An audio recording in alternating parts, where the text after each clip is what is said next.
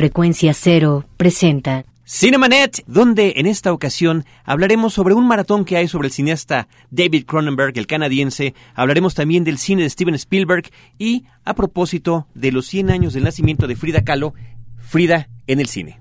Lee cine, vive escenas. La mejor apreciación de la pantalla grande en Cinemanet. Carlos del Río y Roberto Ortiz al micrófono. Bienvenidos. El día de hoy tenemos varias cosas para ustedes, tenemos promociones, el correo electrónico promociones arroba.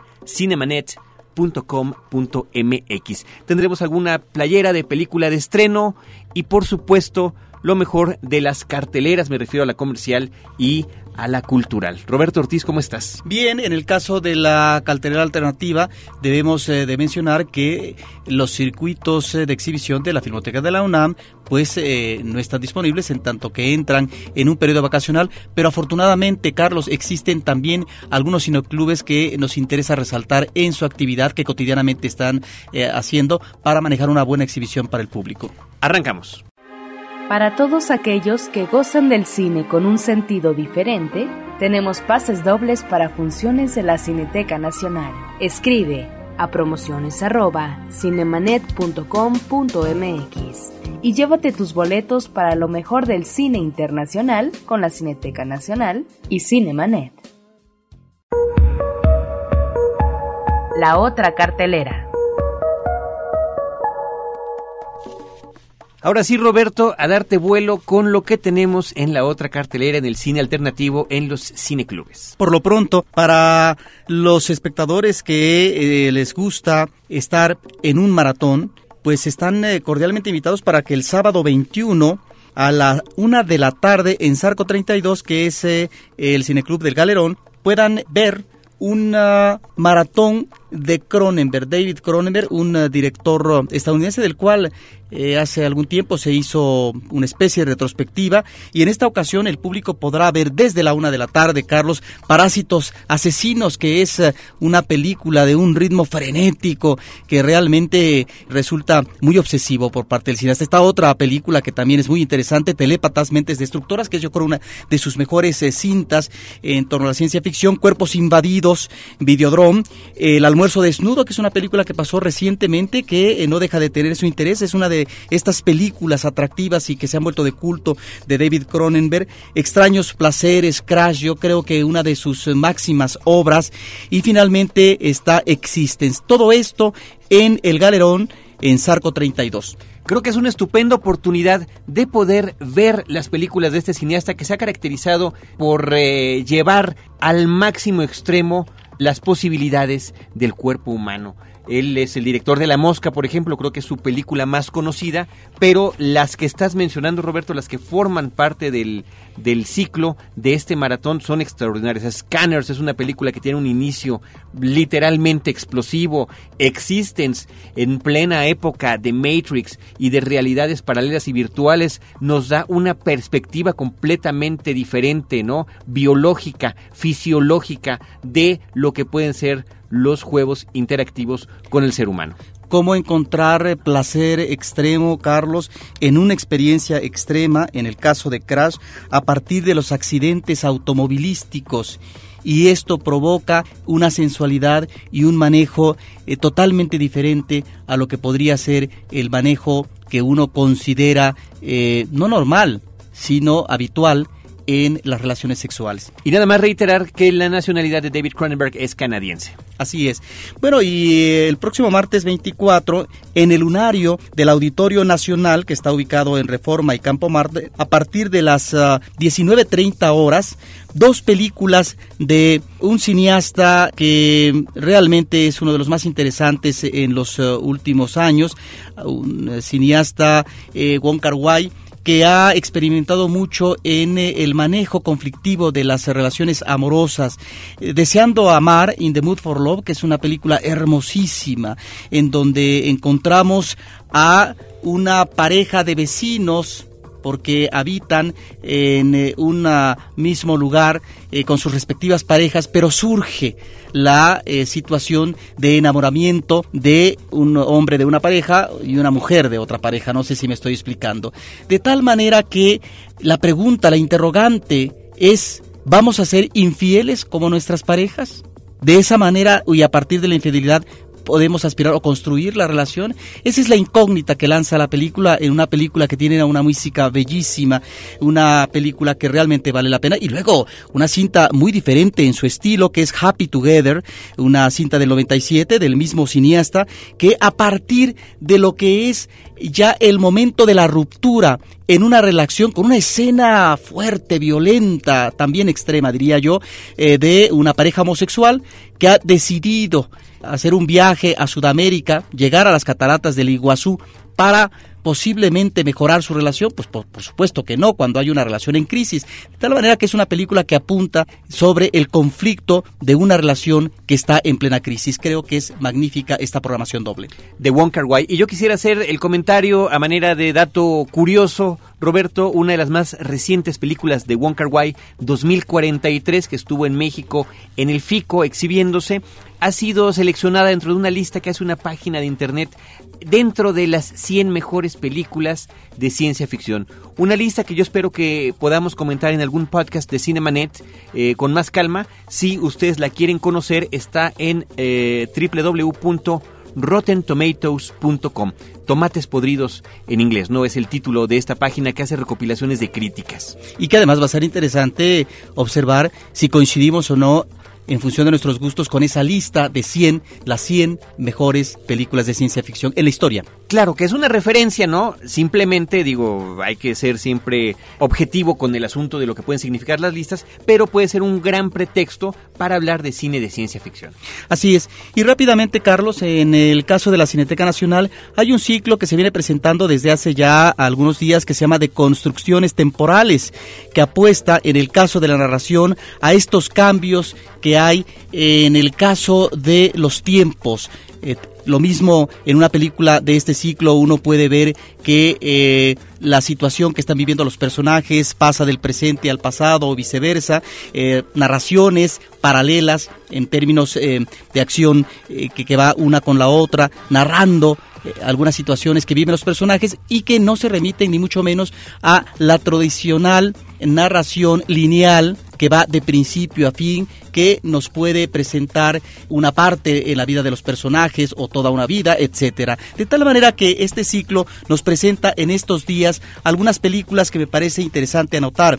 Está eh, la película de Gaspar Noé Irreversible, que fue muy ah, bien recibida en su momento porque nos eh, presenta una historia narrada ah, a la inversa. Es decir, primero vemos la parte final y luego el principio lo cual puede sorprender y también eh, eh, llegar a causarle mucha sorpresa al espectador, pero sin embargo eh, siempre está atento. Es una película interesante. 21 gramos es una de estas películas que también pasa de un tiempo a otro, pasado, futuro, presente, y que nos va presentando acciones paralelas muy dramáticas de este director Alejandro González Iñárritu con su director hasta ese momento de cabecera que era Guillermo Arriaga. Y está también otra película muy recomendable finalmente que se llama Reconstrucción, en donde a partir de lo que está escribiendo un escritor, primero vemos una historia y después sabemos que esta historia tiene que ver con lo que está escribiendo eh, el escritor y cómo puede manipular la historia en función de lo que él está viviendo en, en su vida. Entonces eso trastoca totalmente lo que estamos viendo como espectadores, que veíamos a unos personajes que tenían una línea dramática y que a ella se debían de atender. Entonces me parece que es una película muy original, extraordinaria, una película danesa de Christopher Boy, Reconstrucción. En otro sentido, me recuerda también otra película de eh, Woody Allen, Deconstructing Harry, Los Enredos de Harry, donde también Woody Allen como autor va escribiendo cosas de su vida y vemos las dos versiones, la de la vida real y la forma en la que él lo altera e inclusive cambian los personajes dentro de la versión novelizada. Y bueno, otra película, Camino a Guantánamo, creo que es una de los documentales interesantes que habrá que ver, que tiene que ver obviamente con eh, personajes que fueron eh, hechos presos en esta cárcel de Guantánamo. Y finalmente, un un clásico del humor negro del cine mexicano que se llama El esqueleto de la señora Morales, con una espléndida mancuerna actoral, Arturo de Córdoba, para esta película, por supuesto, Amparo Ribelles, a propósito de una relación muy tensa de una mujer que está lisiada y que finalmente cela a su esposo, maneja una relación autoritaria y que entonces el esposo Arturo de Córdoba se las ingenia para ver él que es taxidermista y manejando su buen oficio eh, profesional, eh, se las ingenia para ver si puede desaparecer a su esposa. Una película realmente divertida, con un guion de Alcoriza, una de las mejores cintas en la historia del cine mexicano que se hayan hecho sobre el humor negro, Carlos. Pues ahí está, recuerden que los detalles de la programación de la Cineteca Nacional los pueden encontrar en www.cinetecanacional.net. Roberto, queremos mandarle un saludo a Santiago Martínez Vergara, que desde Jalisco nos escucha frecuentemente. Así que muchas gracias por estar al pendiente de nuestro programa, Santiago, y gracias por estar con nosotros. Continuamos con esto. Para todos aquellos que gozan del cine con un sentido diferente, tenemos pases dobles para funciones de la Cineteca Nacional. Llama al 560-10802 y llévate tus boletos para lo mejor del cine internacional con la Cineteca Nacional y Cinemanet. Cinemanet regresa en un instante. Ahora, diseñar y hospedar su página web será cosa de niños. En tan solo cinco pasos, hágalo usted mismo sin ser un experto en Internet. Ingrese a suempresa.com y active ahora mismo su plan. Suempresa.com, líder de web hosting en México. Si te interesa la salud de tus hijos, escucha Para Papás, un podcast de frecuencia cero, porque los niños no nacen con instructivo. www.frecuenciacero.com.mx Historias múltiples en tiempos cortos. Cinemanet. Regresamos. Noticias en Cinemanet. Una gran serie de actividades están desarrollando, Roberto, en torno al aniversario número 100 del nacimiento de Frida Kahlo. Y creo que en este programa de cine es importante hacer mención de su paso por eh, distintas películas, películas acerca de su vida con visiones muy distintas entre sí. Me refiero no nada más a la cuestión de los documentales, que hay muchos acerca de la vida de esta pintora mexicana, sino de ficciones de su vida. Sí, en el caso del documental, recientemente vimos en uno de los canales culturales eh, de la zona metropolitana, eh, uno dirigido por Héctor Tajonar, que combina ficción, momentos en la vida de Frida Kahlo y al mismo tiempo entrevistas a personas que han estudiado a este personaje en su labor plástica o que la conocieron personalmente. En el caso de la labor plástica, bueno, Raquel Tibol, Teresa del Conde, hablan, abordan su obra y al mismo tiempo su relación en eh, el mundo intelectual artístico de aquella época, eh, su vínculo con Diego Rivera y al mismo tiempo, en el caso de Teresa del Conde, en este documental, me llamaba la atención su señalamiento a propósito de manera como muy firme de lesbianismo de Frida Kahlo. En el caso de, de, los documentales creo que hay varios que se han hecho y en la ficción, en el cine de ficción, creo que tenemos dos películas en dos momentos diferentes. Una de ellas del 84 de Paul Edu que se llamó Frida, Naturaleza Viva. Esta es una película, Carlos, que de alguna manera se une a ese momento eh, explosivo eh, de tratar de conocer a este personaje, lo que después se va a conocer como eh, Fridomanía y que coincide por supuesto con una serie de libros que se escriben a propósito de Frida como artista plástica, al mismo tiempo exposiciones que aparecen en algunas eh, partes y por supuesto, esta película de Paul Leduc. Una cinta que eh, también en su momento sorprende porque no es la narración lineal que se acostumbra a propósito de ubicar biográficamente a un personaje importante. En este caso lo que hace Paul Leduc eh, es presentar al espectador viñetas, momentos que fueron reales, a propósito de lo que es la llegada del féretro y cómo lo cubren eh, con eh, una bandera con la hoz y el martillo en el Palacio de Bellas Artes o la presencia de Frida en una manifestación política de protesta. Sí, esos son momentos reales, pero al mismo tiempo lo que son sugerencias por parte del director, se permite esa libertad, y entonces vemos a Frida solitaria, cantando, escuchando música, sufriendo ese gran dolor físico eh, que tuvo ella durante toda su vida y cómo se va a plasmar en su obra, porque ahí está también esta labor, en el caso de la dirección de arte, de observar eh, por parte del espectador estos momentos y al mismo tiempo, Carlos, algunos cuadros que el espectador va viendo y que no es eh, para manejar en términos de complemento, pero sí que está tratando ahí sí de manejar una relación orgánica, Poleduc. La película arranca con un texto que leemos como espectadores donde se nos explica que lo que estamos a punto de ver es esta colección de instantes, esta colección de recuerdos que está teniendo de manera casi aleatoria, fugaz, sí, Frida durante su lecho de muerte. Esto es lo que desde el punto de vista de Paul Leduc es lo que está sucediendo en la película y es una imagen recurrente donde la vemos solitaria en su cama sufriendo. Y de ahí surgen estos recuerdos de la infancia, su relación con el padre, los jugueteos que tiene y ya desde entonces eh, con enfermedades que eh, la van a tener en una situación eh, drástica. Por un lado está entonces esta Frida, naturaleza viva de Paul Leduc, Carlos, que fue protagonizada por Ofelia Medina, una actuación que fue fue aclamada y reconocida en su momento. Y por otra parte, más recientemente, en eh, el 2002, una película de Julie Taymor que se llamó Frida, una película que en términos de presupuesto no tiene comparación. En el caso de Paul Leduc, bueno, pues fue una película que se hizo con mucho esfuerzo, con eh, mucho trabajo creativo de quienes participaron, el fotógrafo, el director de arte, los actores, etc. Ofelia Medina en el papel de eh, Frida. Ofelia Medina, etcétera.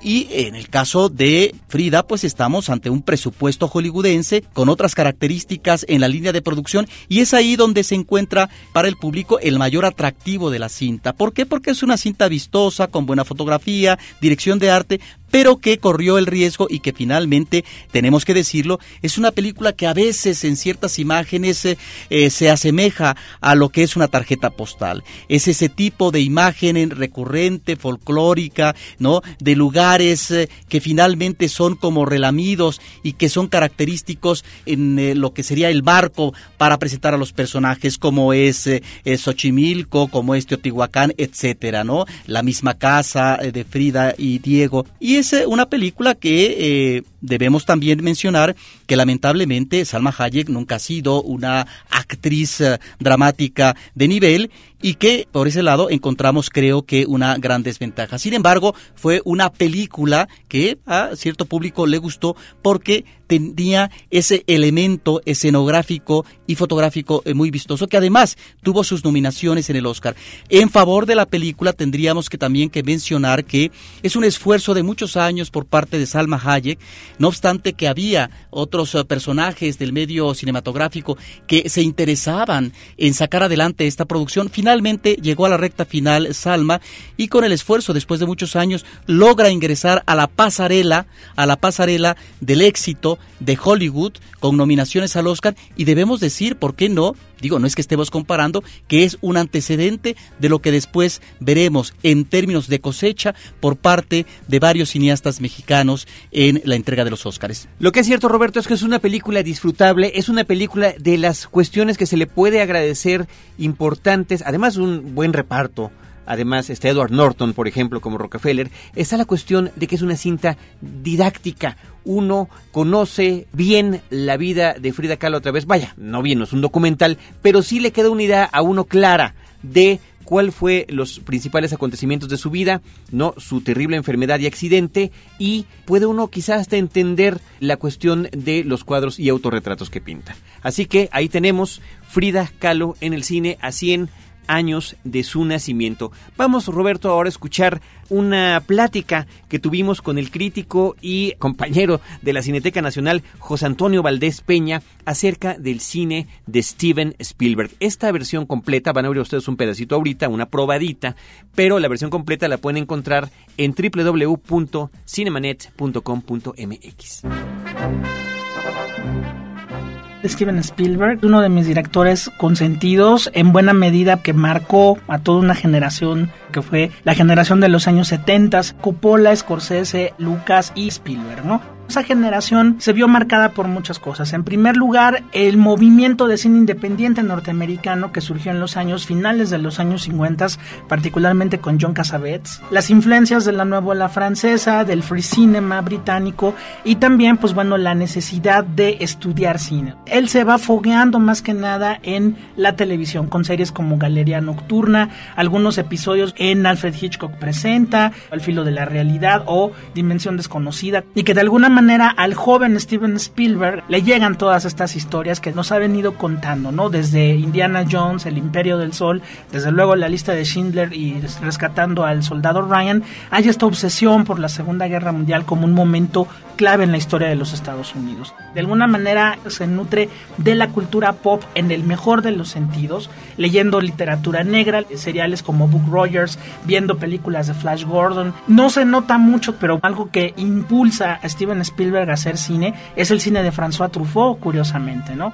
Spielberg también ha cambiado. O sea, no es lo mismo el Steven Spielberg del tiburón en el 75 al que dirigió la Guerra de los Mundos en el 2005. Hay otra idea, hay un crecimiento, hay un desarrollo. Es un cine que realmente ha conquistado a la gente por medio de emociones, utilizar los efectos especiales, que bueno, en esto se liga mucho con George Lucas, para narrar historias. Por ejemplo, en la cuestión de los géneros, hay una trilogía, yo no sé si la planeó así, Encuentros cercanos del tercer tipo, E.T., el extraterrestre y la Guerra de los Mundos. Son películas que están divididas prácticamente por décadas. Son como variaciones sobre un mismo tema que también te hablan de las diferentes etapas emocionales de él como director de alguna forma siempre aparece la figura infantil. Esta visión del niño eterno, eh, la propia Amy Irving, una de sus exparejas, la ha dejado muy en claro, ¿no? Por ejemplo, dice que estaban en el lecho nupcial y estaba Spielberg jugando Atari la primera gran película que el gran público conoce es Tiburón en 1975. Empieza su colaboración con John Williams, que bueno, se convertirá en lo que fue Herman para Hitchcock o Nino Rota para Fellini, algo que no se puede ya distanciar. En el caso de E.T. el extraterrestre, pues yo creo que es la película más personal, es una película demasiado autobiográfica, donde inclusive, pues bueno, aquí Steven Spielberg se convierte en Elliot, se convierte en ese personaje que anhela un amigo y bueno, el amigo le llega de otro mundo, pero donde, bueno, ahí sí la labor de John Williams y Spielberg juntos es realmente conmovedora.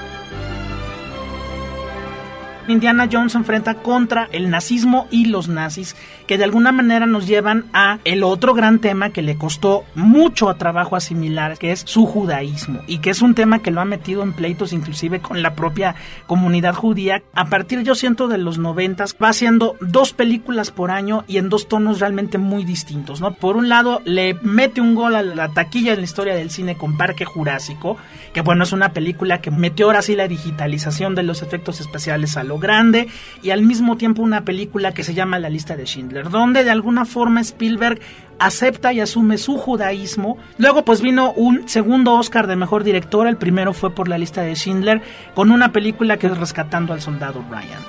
Porque nada mejor que el cine, Cinemanet en podcast. Pues ahí está lo que nos platicó José Antonio Valdés Peña, él es crítico de cine, él trabaja como investigador en la Cineteca Nacional, apasionado de este tema. La plática es mucho más larga, pero esto fue un pequeño fragmento que les compartimos y, insisto, si alguien lo quiere escuchar de manera completa, lo pueden hacer a través del podcast en www.cinemanet.com.mx. Porque sabemos que el cine no solo se ve, esta semana tenemos para ti playeras de la cinta Play, dirigida por la talentosa chilena Alicia Sherson. Play es la historia de dos caminos que casi se cruzan. Una pequeña canción pop sobre un hombre que busca y una mujer que encuentra. Escribe a promociones@cinemanet.com.mx y disfrutar del cine hasta en la ropa. Por cortesía de Cinemanet y Macondo Cine. No te quedes fuera de foco. Cinemanet regresa en un instante. CMYK presenta Los leones no son como los pintan. los nuevos premios para diseñadores, creativos y artistas gráficos que buscan por medio de la expresión hacer un cambio en el mundo que les rodea. Diseña un cartel que hable sobre el calentamiento global. Problemas ecológicos y sociales más importantes de nuestra generación. Consulta las bases en www.losleonesnosoncomoLosPintan.com e inscríbete a partir del 29 de junio y hasta el 20 de septiembre. Gran parte del dinero recaudado con este concurso será donado a Greenpeace México. Los leones no son como los pintan llega hasta ti gracias a Pigmento Design Studio. Frecuencia Cero, Eunoia School. adaspirant.com, Revista A Diseño. Revista Neopixel Entrecreativos.com. y Complot, Escuela de Creativos. Apaga la luz y escucha.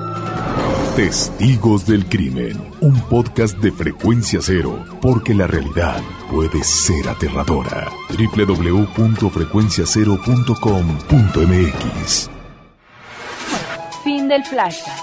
Estamos de regreso. Estrenos de la semana en Cinemanet. Pues justamente la película Play, una coproducción de Chile, Argentina y Francia del año 2005 de Alicia Sherson, es una de las cintas que tenemos de estreno. Esta es una película que se presentó en el Foro 27 de la Cineteca.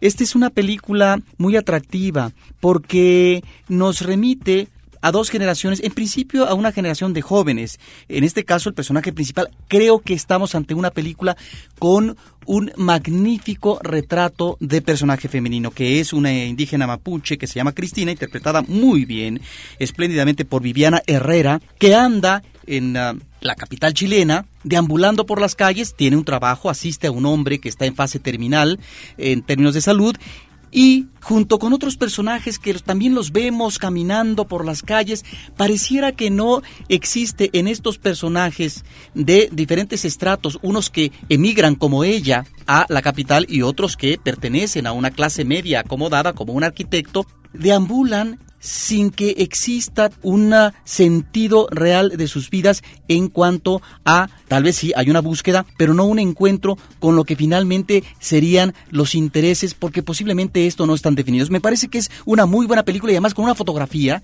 que nos presenta a una ciudad muy diferente a la que vemos en este caso en términos de lo que podría ser como atractivo turístico, con lugares eh, diferentes, solitarios, lo que no presentaría a un director que le interesa rescatar elementos de Santiago que sean atractivos desde el punto de vista arquitectónico, turístico, etcétera. Play de Alicia Sherson que está de estreno en la cartelera comercial. Les recuerdo que las playeras que tenemos justamente de promoción de la película Play les van a servir también para obtener un descuento en Cinemanía, ya que si se presentan con esa playera puesta pueden gozar de un 2 por 1 Roberto, también está de estreno la película Amores Asesinos, Lonely Hearts, es el título original, está dirigida por Todd Robinson. Y mira, hablando de Salma Hayek, que es una película protagonizada por ella, por Jared Leto y por John Travolta. Bueno, sobre esto se han hecho tres versiones. Me acuerdo ahorita de dos que se hicieron, Carlos. Una en los 60 de Leonard Castle, que fue su única película, Amantes Sanguinarios. Es una película independiente, es realmente una joya que se emparenta con lo que es eh, el cine negro, pero también eh, el cine policíaco. A propósito de esta pareja de eh, Raymond Fernández y Marta Beck, que crearon el pánico y además la atención de la prensa y también de los medios eh, en su momento, porque como pareja, como amantes, eh, una relación obsesiva, una relación apasionada, de muchos celos por parte de ella. Era una mujer regordeta, él eh, con su aire galanesco, ya había él tenido dos matrimonios, varios hijos, era bígamo, era un Latin lover, era un gigolo, etcétera, y a partir de que se unen en una relación, una relación muy muy centrada en lo que es eh, eh, la relación sexual, la pasión, fíjate que comienzan a embaucar a mujeres, a mujeres que aparecen, ¿verdad?, en el periódico anunciando que quieren conocer gente, lo que llaman, digamos, los corazones solitarios, ¿verdad? De tal manera que a partir de esta relación comienzan a estafar, a enganchar y engañar a estas mujeres maduras y a matarlas, ¿no? Hay una escena terrible a propósito de cómo cuando una mujer va a reclamarle a él porque se hacen pasar cuando van a engañar a una de estas mujeres, se hacen pasar como hermanos. De tal manera que se crea ahí una relación muy difícil en términos eh, de la persona que van a engañar. Imagínate una escena terrible donde eh, esta mujer va a ver a Raymond e inmediatamente Marta de lo que hace es eh, darle de golpes con un martillo en la cabeza y el hombre Raymond remata estrangulándola con su bufanda. Bueno, de este tamaño eran la violencia en estos asesinatos. Raymond Fernández, Marta Beck, dos personajes eh, que realmente tuvieron una relación muy apasionante, pero también planearon matar a varias mujeres y terminaron en 1951 después de que fueron descubiertos en la silla eléctrica. Pues ahí está basada en estos hechos reales la película Lonely Hearts, una versión más de esta historia. Ah, otra que recuerdo en estos momentos es una película Profundo Carmesí que en otro tono, eh, de otra manera, manejó Arturo Ripstein con Marisa Paredes en uno de los papeles centrales. Otro estreno de la semana, Roberto, ya finalmente después de un preestreno esta misma semana, ya está de estreno completo Transformers a partir de las 12 de la noche de eh, la noche del jueves al viernes de esta semana. La película más taquillera en estos momentos en Estados Unidos llega a nuestro país, dirigida por Michael Bay y producida por Steven Spielberg. Vámonos ahora con lo que tiene que ver con el cine en DVD. Lo último en video y DVD en Cinemanet. El estreno de la película Nueve Vidas, Nine Lives de Rodrigo García. Rodrigo García es el hijo del escritor eh, García Márquez, que se ha dedicado al cine desde hace algún tiempo, también a la televisión, pero nos referimos a la buena televisión, a series interesantes e importantes en las que ha participado como director. Él es un hombre de una gran sensibilidad, particularmente atraído hacia el lado femenino, lo hemos visto en películas como Ten Tiny Love Stories, 10 pequeñas historias de amor, o Things You Can Say by Looking at Her Shoes, ¿no? Cosas que podemos saber por verle a sus zapatos. Ha contribuido también a episodios de series de HBO como Carnival, como Los Sopranos y como La Estupenda Six Feet Under. En esta ocasión, Nueve Vidas es justamente una colección de historias de mujeres que él nos presenta y que estamos teniendo de estreno en DVD. Rodrigo García con Nueve Vidas, una cinta protagonizada por Molly Parker, William Fichtner, Jason Isaacs y Lisa Gay Hamilton, entre muchos otros, porque son este tipo de historias en las que intervienen muchos personajes. Roberto Ortiz vamos a despedirnos ya de este programa. El tiempo corre de manera tremenda. Damos las gracias a todo el equipo que hace posible que se lleve a cabo Cinemanet, Álvaro Sánchez, nuestro operador semana con semana, la asistencia de producción y la producción de las cápsulas de Paulina Villavicencio y de Abel Cobos, la producción de Celeste North y de Edgar Luna, y en los micrófonos Roberto Ortiz y un servidor Carlos del Río, que semana a semana los esperamos con cine, cine y más cine. Los créditos ya están corriendo. Cinemanet se despide por el momento. Más en una semana. Vive cine en Cinemanet. Frecuencia cero. Digital Entertainment Network.